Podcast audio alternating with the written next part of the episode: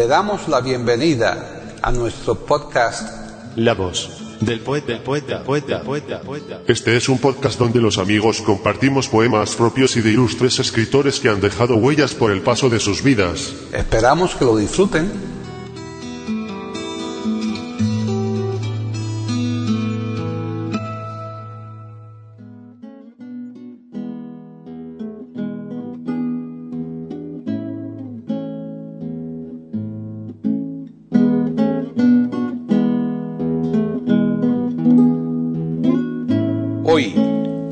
Del poeta de eiberoamérica.com, Paquita Sánchez Calvarro presenta a Fabio Arciniegas declamando el libro de poesía de Antonio Perán, Via Crucis.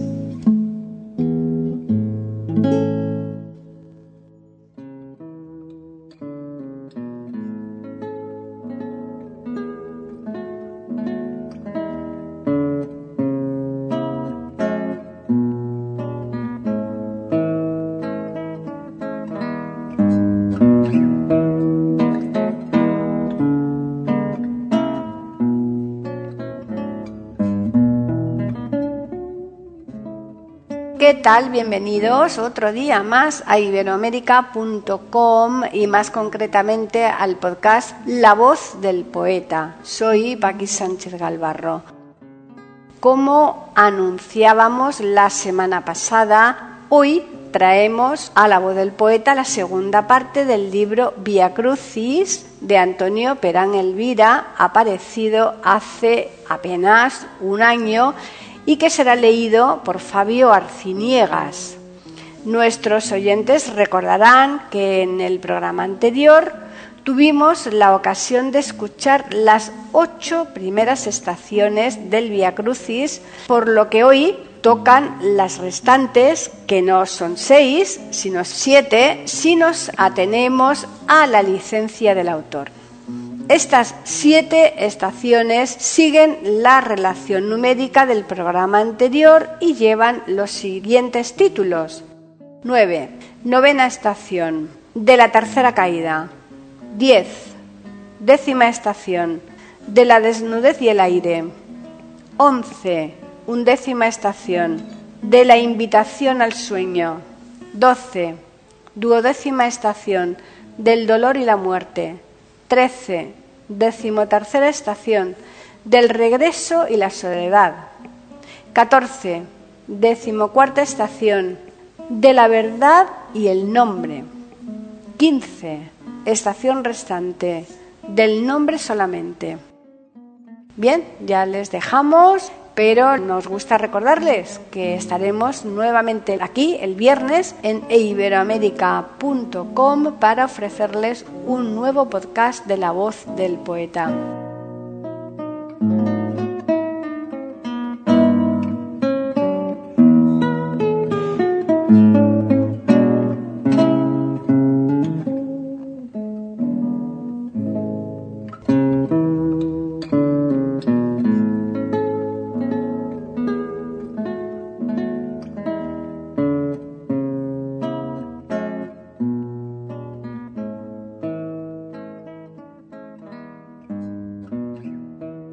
Antonio Perán Elvira nace el 3 de octubre de 1954 en Lorca, Murcia.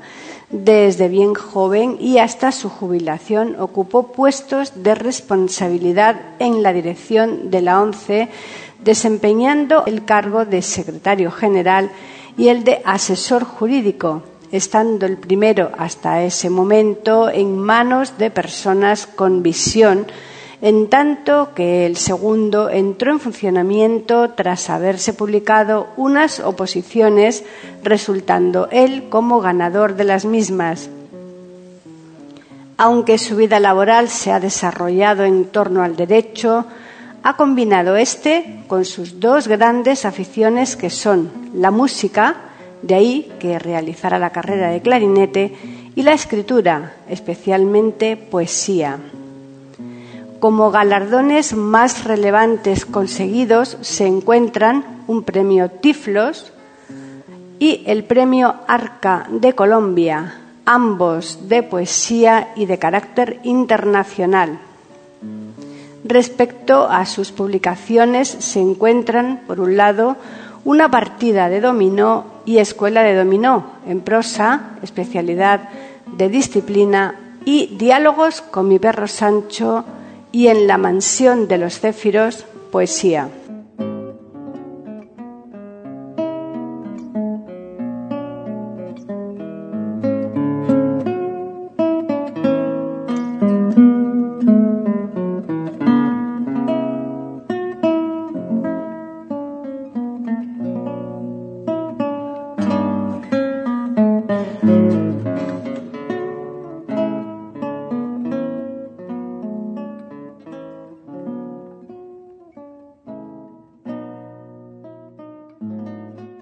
Fabio Arcimiegas, nacionalidad colombiana, casado con dos hijos.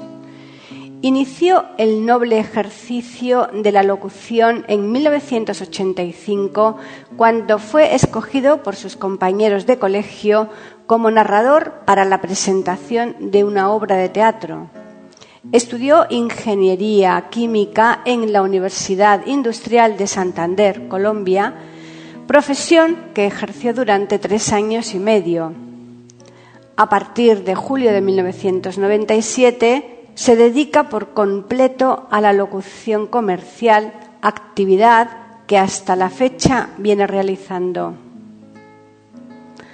Ha grabado una cantidad apreciable de piezas publicitarias para Colombia y el mercado hispano de Estados Unidos durante cinco años trabajó para Fox y su canal Movie City Premiers.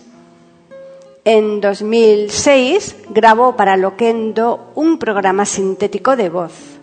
Este trabajo es conocido como La voz de Carlos. En 2014 participa en una tertulia intercontinental en iberoamérica.com junto a Paqui Sánchez, Humberto Rodríguez y el ganador de la Voz Colombia 2013, Camilo Martínez.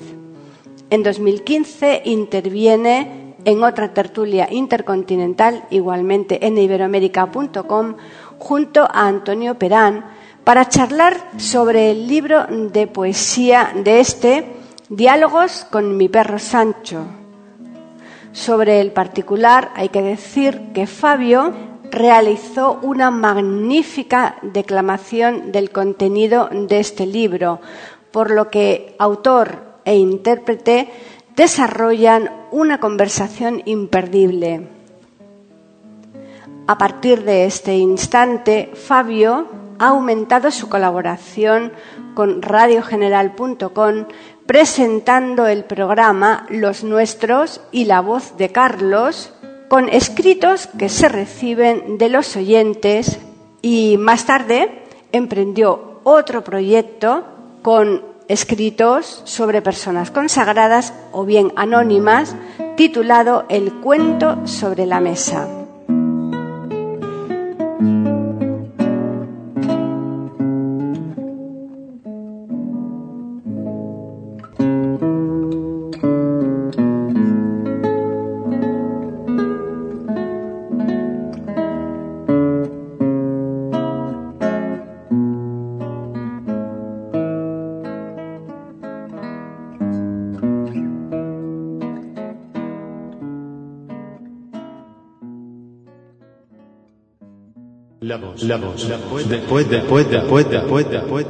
Aquí en iberoamérica.com y radiogeneral.com.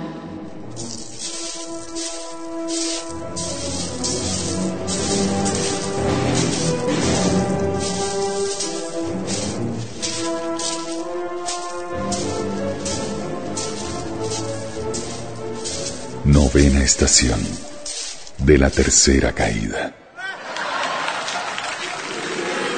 28. Otra vez, por favor, no. No más padecer el violento crecer del caer precursor. Basta ya del temor a volver a yacer.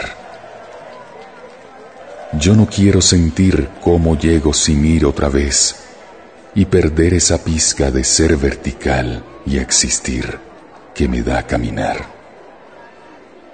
Yo no quiero dejar al albur de vivir el poder resistir. Porque puede pasar esta vez que el amor no me infunda vigor para alzarme y andar. Porque puedo cesar a pesar del augur.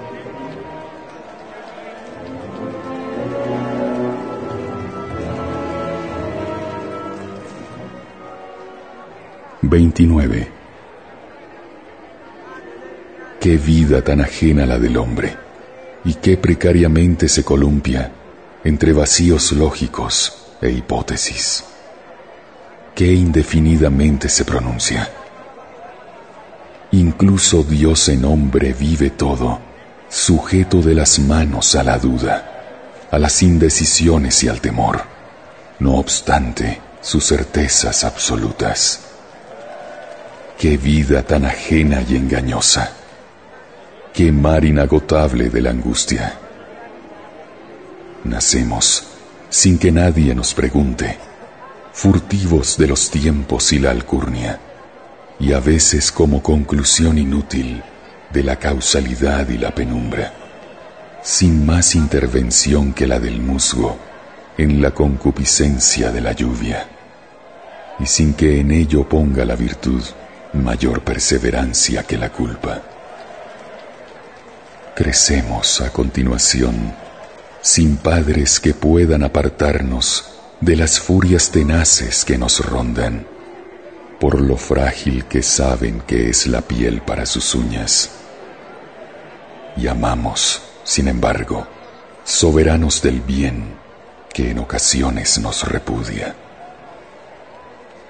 Después, nos entregamos con afán a la supervivencia pura y dura y vamos entre el mal y la amenaza, constantemente inciertos en la ruta, constantemente víctimas estériles de la incapacidad de la fortuna para atender el mérito del débil. Y así, desprotegidos en la lucha, nos vamos enfrentando con el hierro, con la calamidad de frente turbia, con la necesidad de leche y miel. Y por si fuera poco, se nos juzga con la puntualidad de las estrellas. Y en el postrer momento nos imputan los rayos que en la noche nos desdicen, luciendo indiferentes a la súplica. Qué vida la del hombre. Qué difícil resulta ser iguales en la tumba Qué vida tan ajena la del Cristo, que tiene que esperar a que se cumpla completa la divina directriz. Y no le valen fuerzas en las últimas. ¿Quién dijo que vivir es alegría? ¿Quién confundió la risa con la burla?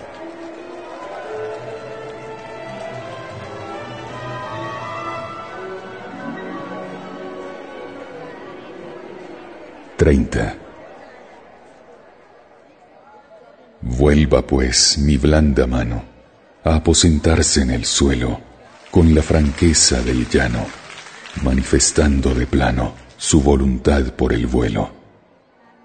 Vuelva a mostrar el anhelo del horizonte prescrito, que con amor paralelo le dé su porción al cielo y al hombre que necesito que con esfuerzo infinito, torpe, lento y doloroso, le sirva de requisito al desarrollo del rito que ponga fin al reposo.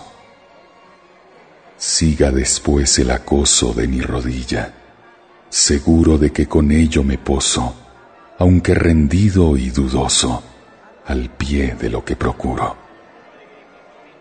Y ya de nuevo conjuro, la voz de la muerte en vano por su decir prematuro, y erguido voy al futuro previsto del alto sano.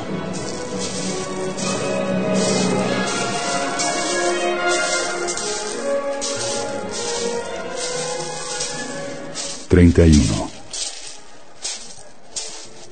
Vamos, madero, mi compañero, mi condición natural.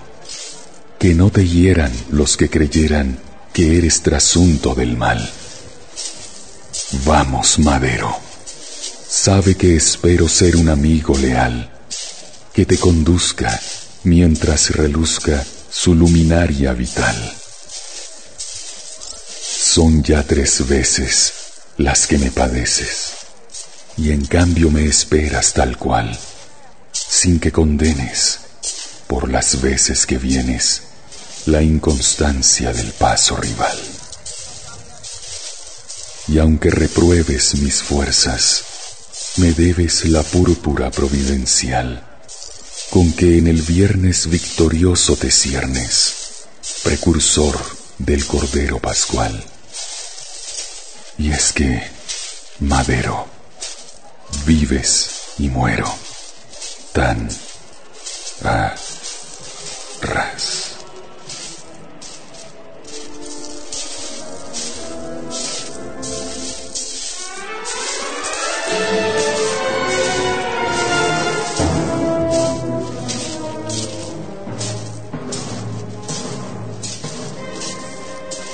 Estación de la desnudez y el aire.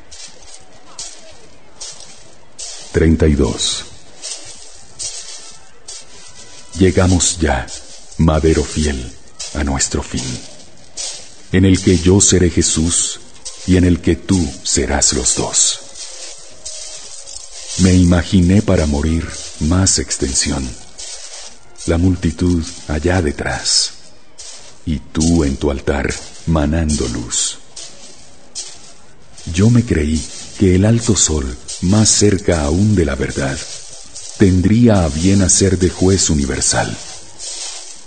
Pero, Señor de norte y sur, es incapaz de esclarecer la incierta lid de negro y gris a su través.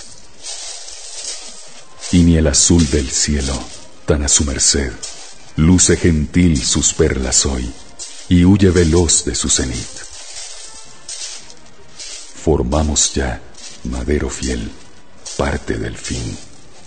Ahora yo seré Jesús, mientras que tú serás los dos.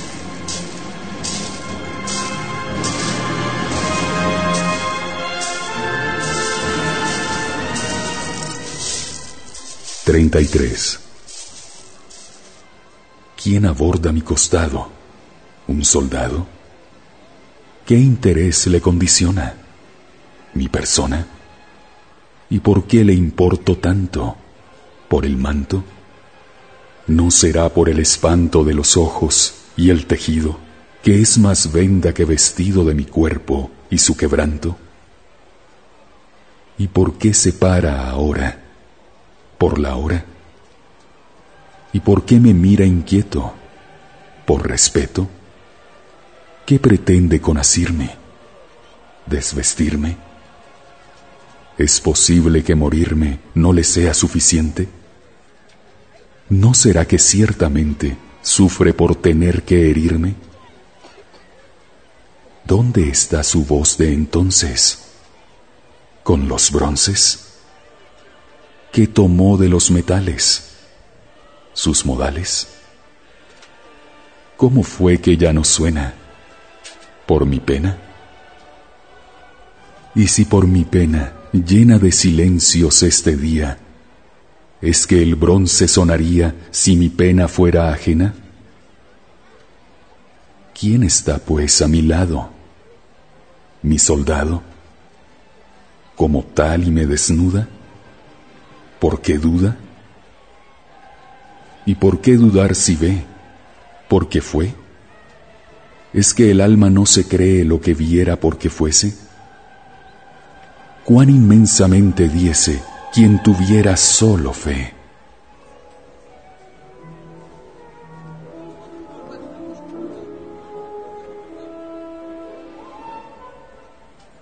Treinta y cuatro. No mires por detrás de mí ni porque te lo pida tu pudor. No finjas que me ves y no mirando más allá. Si he sido de tus ojos hasta aquí destino de su dardo, di, ¿por qué de pronto cede en su rigor? ¿Es porque se desvaneció con verse en mí quizá? ¿No puede que también hallase en sí la llama viva que prendí? No mires como quien miró la flor después de que la deshojó y sigue donde va. Estoy aquí tan cierto como fui, tan cierto como me sentí, triunfante entre las palmas y el honor. Estoy y sigo siendo yo. Si me señala ya la muerte con su trazo carmesí, no tienes que mirar así, como si desistieras del amor, igual que quien desesperó por no saber que está. ¿No ves que estás en mí y estoy en ti?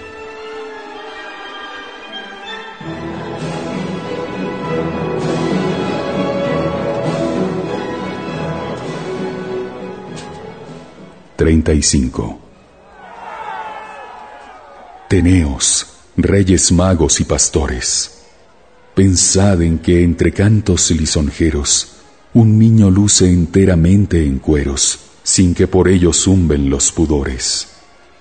Pensad en la inocencia de las flores.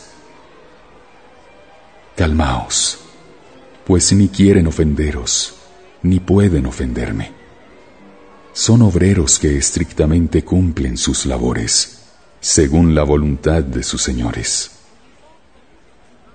Fijaos con la gravedad que miran a todos por igual, conocedores al cabo de los términos que expiran, y encuentran en el aire que respiran una respuesta para ser mejores.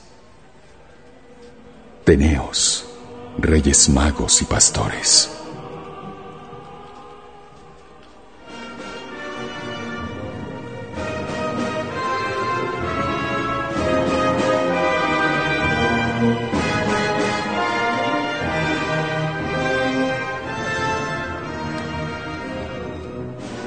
Undécima estación de la invitación al sueño.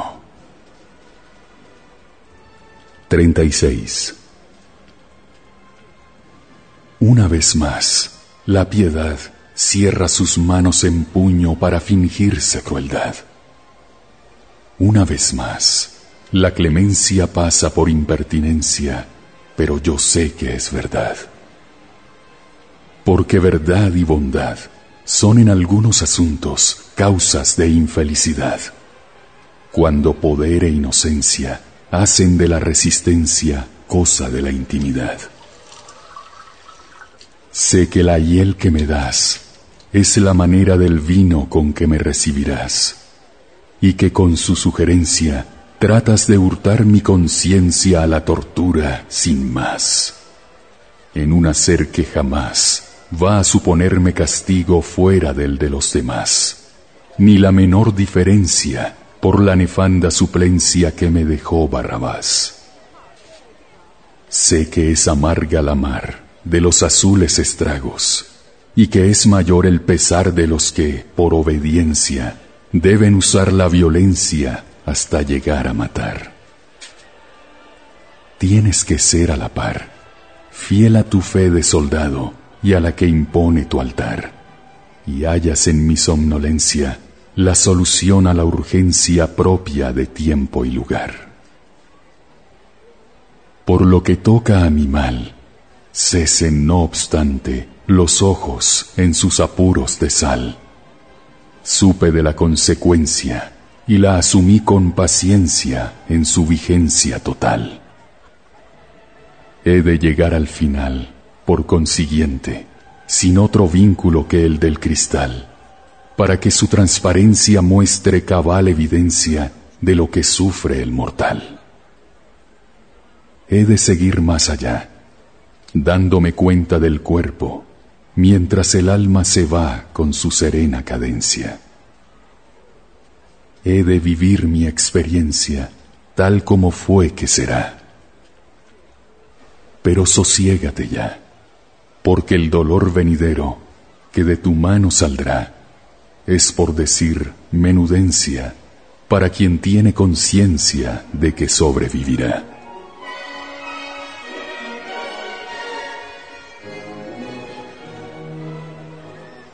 Treinta y siete. ¿Qué te duele más del viento? ¿Su lamento? ¿Por el mal o porque suene? ¿Por qué pene? ¿Qué le das a su dolencia? ¿Tu indulgencia? Pues igual y en consecuencia, piensa que si quieres, lloro, pero déjame el tesoro lúcido de la conciencia. ¿Qué rehuye tu mirada?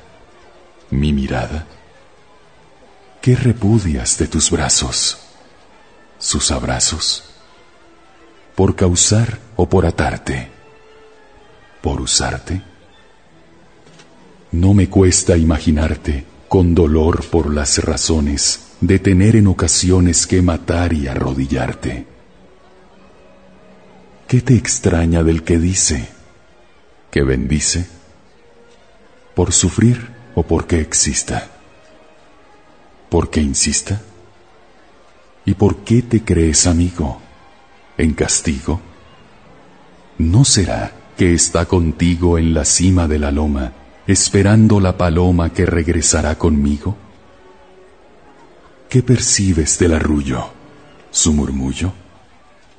¿Sientes paz o certidumbre? ¿Pesadumbre? como de la voz más pura, por oscura. Y es que es prieta ligadura la del sol que despertó y otro día se encontró con la misma desventura.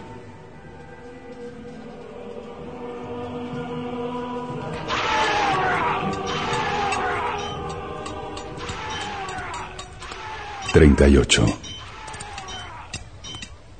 Son clavos en el ángulo preciso, que bajan como urgidos por sus puntas y exigen de la piel a sus preguntas respuestas escarlatas.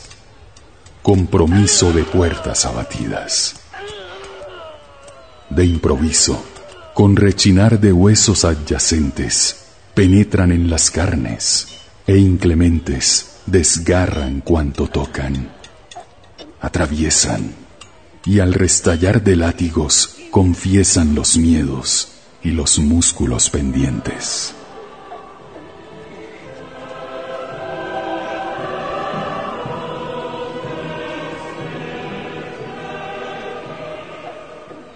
Treinta y nueve. Ya ves, madero mío, qué cautivos estamos de los puntos cardinales.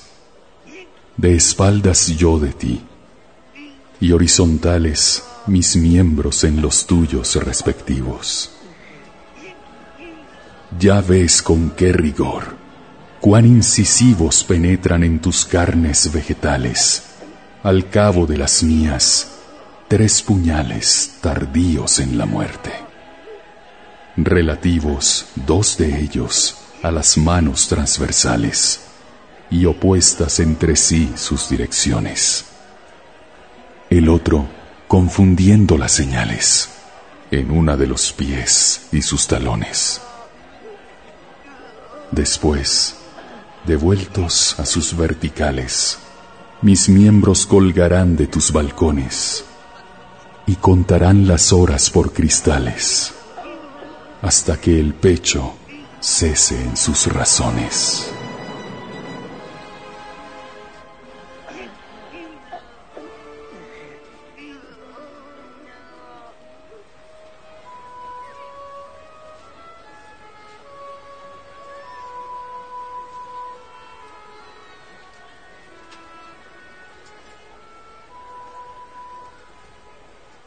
Duodécima estación del dolor y la muerte.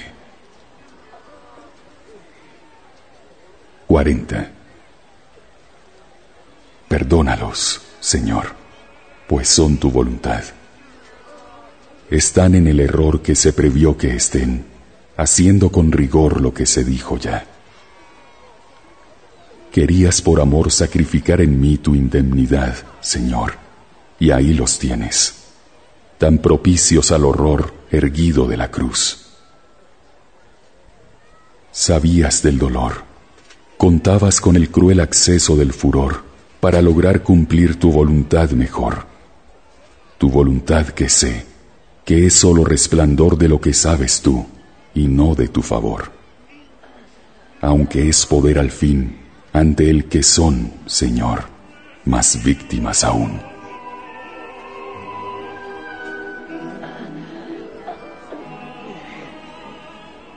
...41... Anímate de nuevo, compañero. Supón que estás a punto de encontrarte con el amor en su florar primero. Esmérate en el arte de mostrarte, en todo y sobre todo, verdadero. Y no renuncies nunca a ser sincero, en aras de gustar y engalanarte. Prepárate las frases oportunas para que el otro sienta que es tesoro, que excede la mayor de las fortunas que en el remanso mágico y sonoro de la palabra brille cual ningunas la claridad ajena de las lunas, y tú con los relámpagos del oro. Disfruta del amor sin erigirte en púgil principal de sus arenas. Que el otro participe con sentirte paisaje de sus íntimas escenas. Y acuérdate de mí para servirte porque en tus bodas he de bendecirte y holgarme con sus blancas azucenas.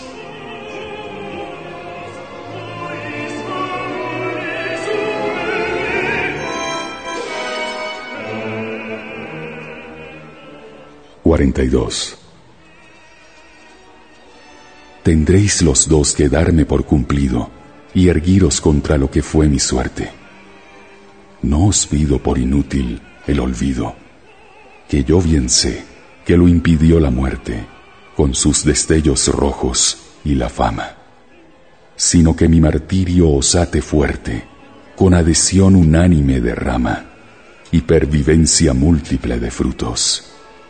Que mi martirio os prenda, como llama capaz de devorar los atributos que fueran vuestras señas anteriores, y de recuperaros de los lutos a la policromía de las flores que mi martirio os deje en este día al uno con el otro, tenedores de un hijo y de una madre, y una guía para llegar incólumes al cielo. Entiendo que entre el cielo y la alegría, la duda rija terca vuestro duelo, porque de lo presente y lo distante soy el indiscutible, el desvelo que enciende vuestro corazón amante. No obstante, resignaros a que he sido y haced que vuelva a ser en adelante.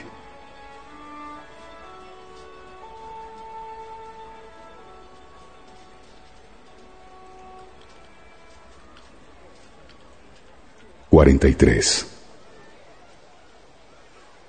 Tengo sed. Mi sangre se derrama y es llama que me quema desde el pie hasta la misma cima una pasión que toma de la pez la incandescente espuma y cuya lengua lame de mi ser el interior que teme. Quizá porque redime del Edén el mal que en él asome, quizá porque presume que es en él en el que el hombre es amo y artífice supremo de su ley. Apenas ya si animo, y aún me duele cómo padecéis, al ver que me consumo prendido por la llama de la sed.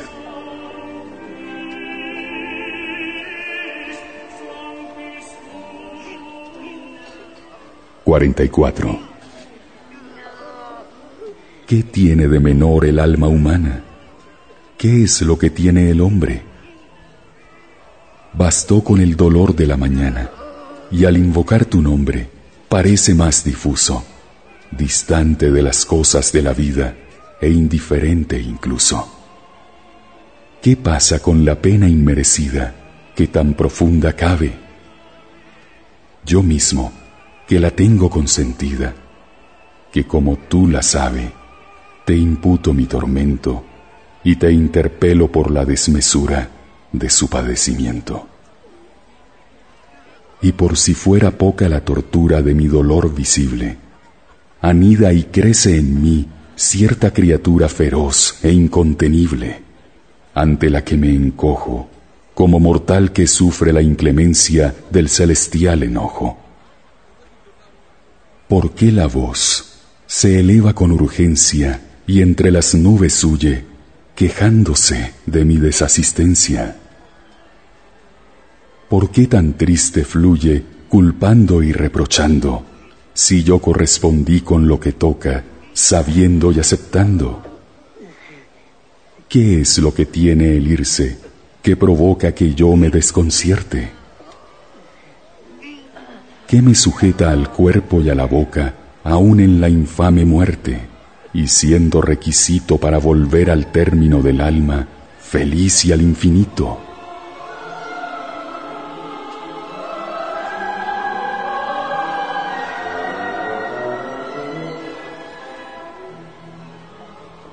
Cuarenta y cinco.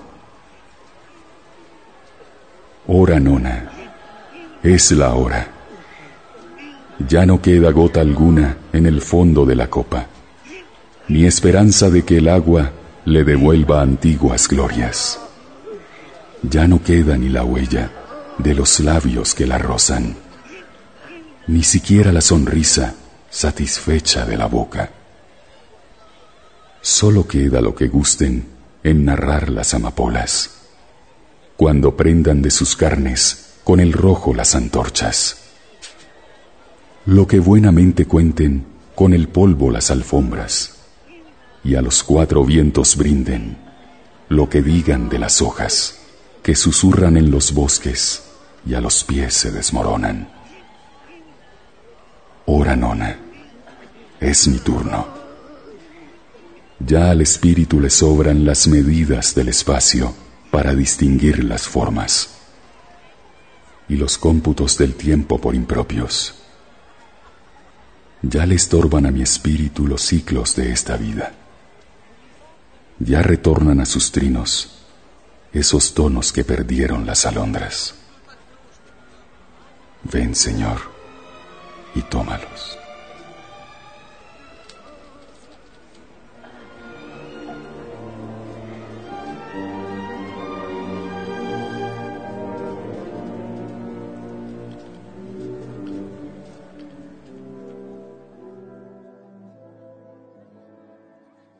Decimotercera estación del regreso y la soledad.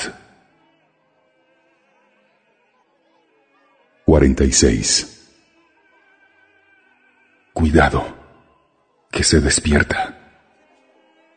Pon en tus manos la pausa más extremada que tengas y agárralo como jarra delicadísima y llena. Mira que viste del agua cosas que no se recuerdan Mira que viste que sangra, siendo que sabes que es prueba de que la vida se engancha con terquedad a sus hebras.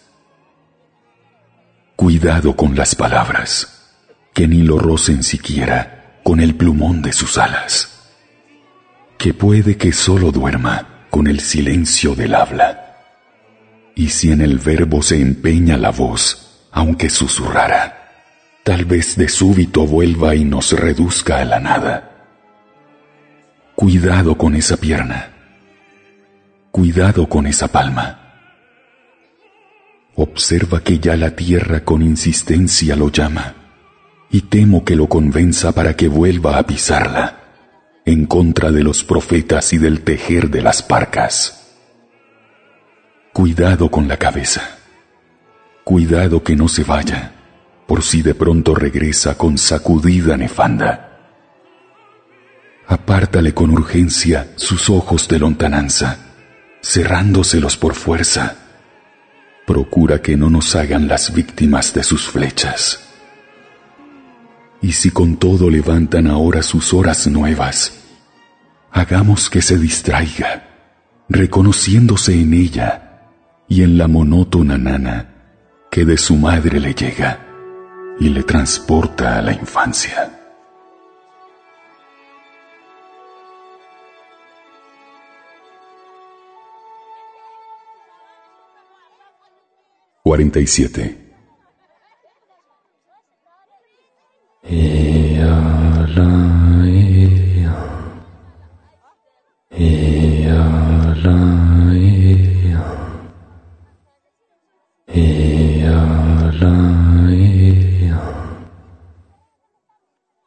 Duerme, niño del alma. Tu madre vela para que la mañana contigo vuelva. Duérmete sin dejarte la luz afuera, pues a nadie le vale si tú no sueñas.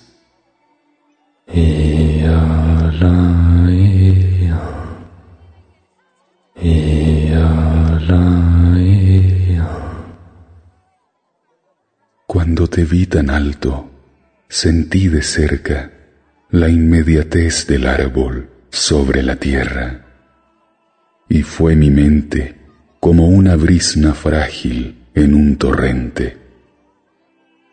Yo le pedí al muchacho de espalda recta que te pusiera a salvo de las estrellas. No fui consciente, pero te trajo luego, bello y durmiente.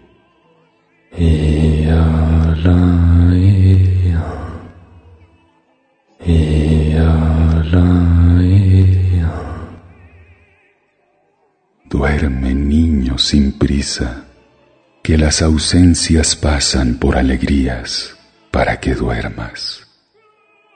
Duérmete y no te fijes en si se quedan las preguntas posibles sin su respuesta.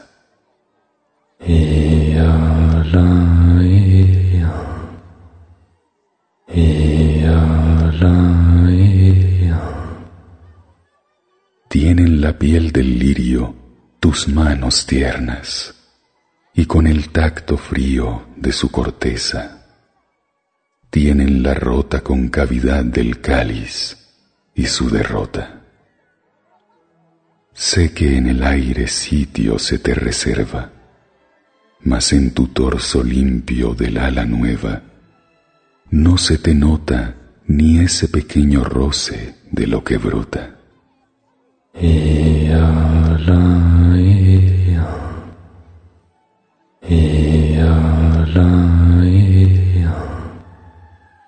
Duerme niño sin colmo, pero regresa cuando ya de mis ojos te falten fuerzas.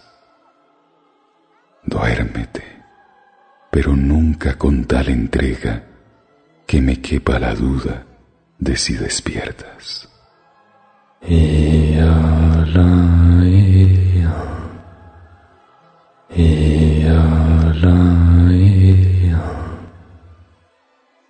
Y es que, mi amor, si supe que el sol alegra, fue por el bien que tuve contigo mientras, por lo seguro de que serás el mástil de mi futuro. Si así no fuera, gusten de mí las hiedras y que mi juicio oculten con rama densa, que prematuro quede mi ser errátil, fugaz y oscuro.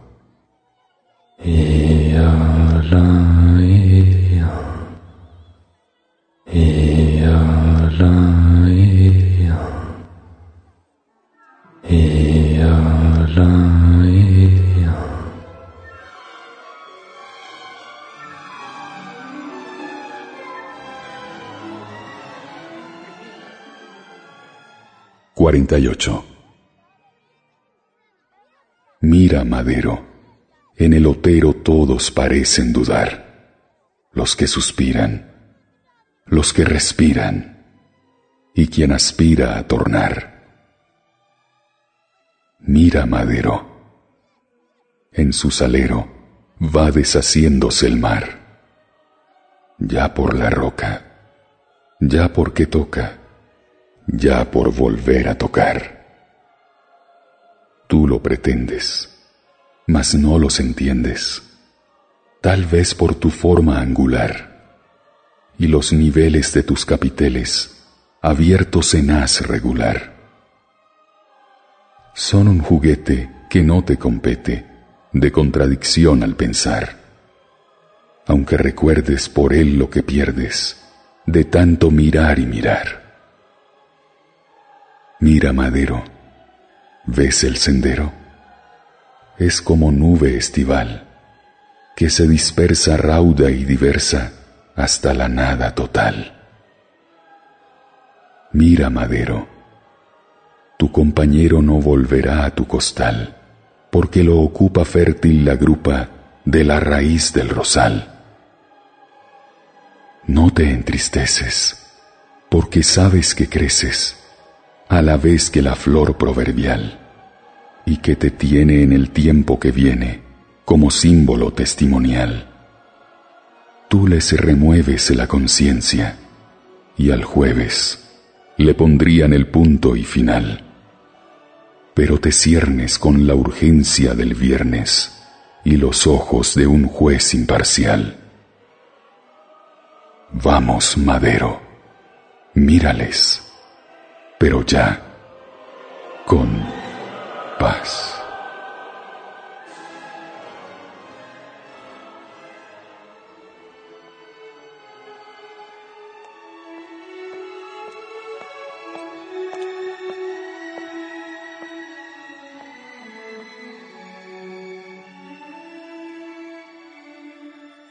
Decimocuarta estación de la verdad y el nombre. 49. ¿A dónde del regazo lo conducen después de que una madre le cantara? ¿A dónde tan inútil en el aire para afrontar el ímpetu del ala? Podría ser que fuera a los celestes arpegios de la música del alba detrás del más hermoso de los timbres, que es el del roce místico del alma? Podría ser así, pero las voces y el canto ya no suenan sin el agua. ¿A quién hará mudar en su discurso la triste comitiva funeraria? ¿A quién que no tuviese en su pasado los vínculos estrechos de la rama? Quizás a los que vieron en su ejemplo la significación de la palabra y en avalancha rápida de siglos acumularon manos en su causa? Quizá, mas por ahora son tan pocos y derrotados los que le proclaman. ¿Y cómo lo sorprenderá la luna más tarde, cuando nuevamente salga? Echado sobre el hombro de la tierra, llorando por la mariposa blanca? ¿Echado y despidiéndose de prisa de la rotundidad de la montaña? Tal vez, pero los pocos que lo nombran harán por su certeza y su constancia.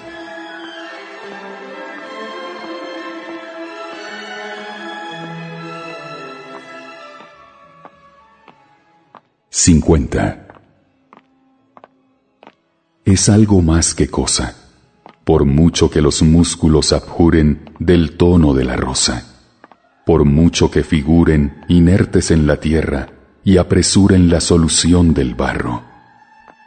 Aquel con el que el mismo Dios hiciera su primoroso jarro, y al tiempo consintiera que lo desmenuzara y consumiera.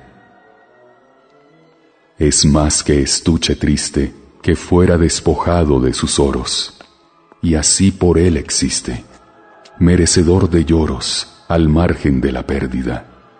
Sonoros los ayes en ayuda de la melancolía de los mares, y atónita la duda al pie de los altares por convertirse en humo los pesares.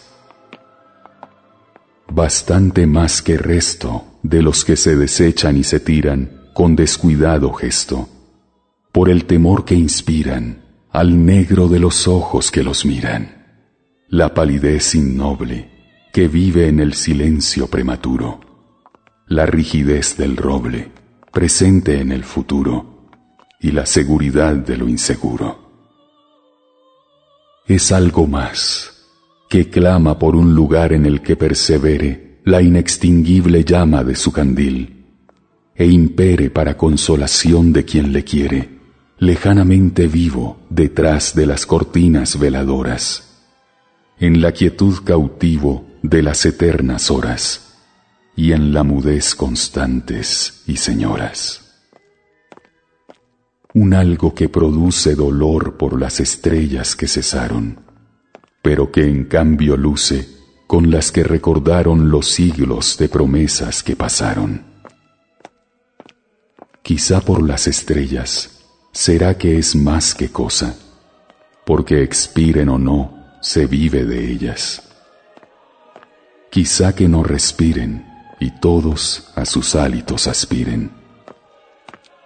Quizá, mas en el fondo, no se precise de la luz más pura para sentir cuán hondo nos llega la aventura de quien es algo más que conjetura. Por eso hay que izarle deprisa de los públicos alberos para significarle, honrarle en los esmeros y hacerle reposar con los primeros, allí donde consiga la paz inesperada de las flores, y como tales siga merced a los amores de la caducidad y los colores.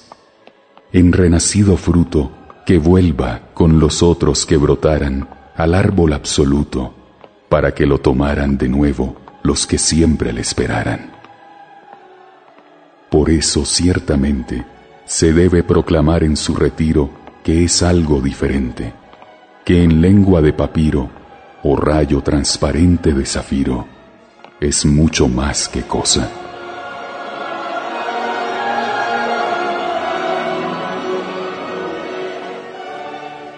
51. ¿De qué me vale que me dé la tierra, sino del mismo modo se comporta con quien es más que yo? ¿Qué ganaré con darle lo que dio, si verdaderamente quien importa, desprotegido yerra? Si tengo de las rocas las que tapan el sol mejor aún, si se me entregan las llaves del Edén,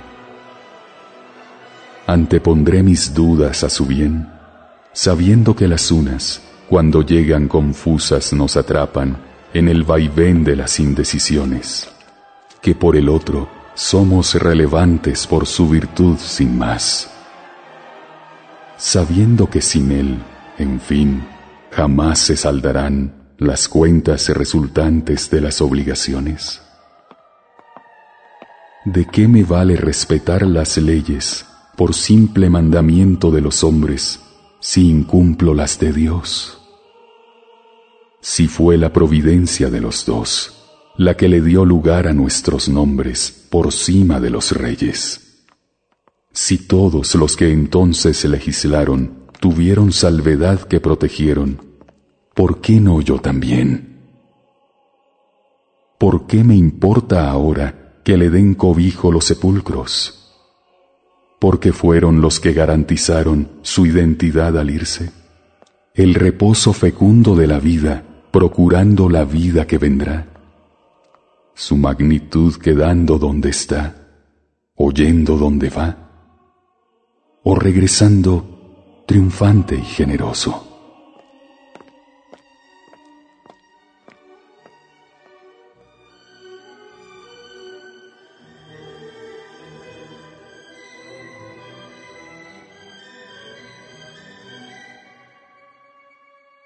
Estación restante.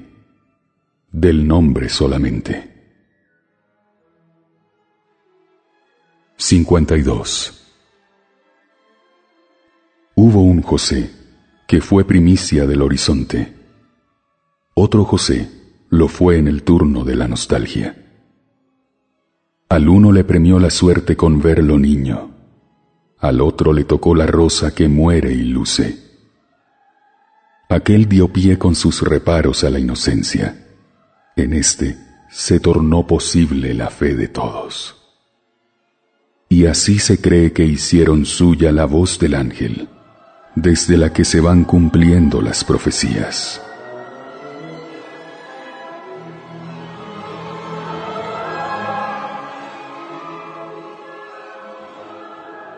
Cincuenta y tres. El uno le enseñó lo que pesaban los pasos a primeros de la vida, el otro nos mostró cómo pasaban. El uno procuró que mientras fuera, viviera como gente, que en el día tuviera tanta luz como prendiera. El otro le prestó su piel de roca después de que pasara y que la arcilla le hiriera con el beso de su boca. Los dos se repartieron la fortuna, y el uno se quedó con la sonrisa y el otro con la mueca de la luna.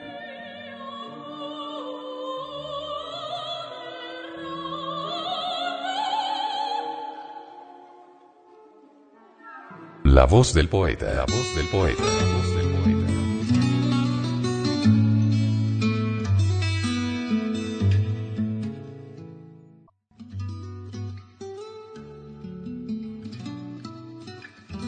Grabación, edición y musicalización. A cargo de Antonio Verán Elvira.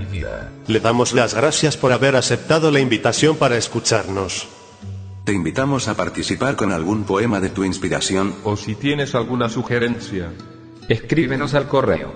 Pueden escuchar otros de nuestros podcasts en eiberoamerica.com.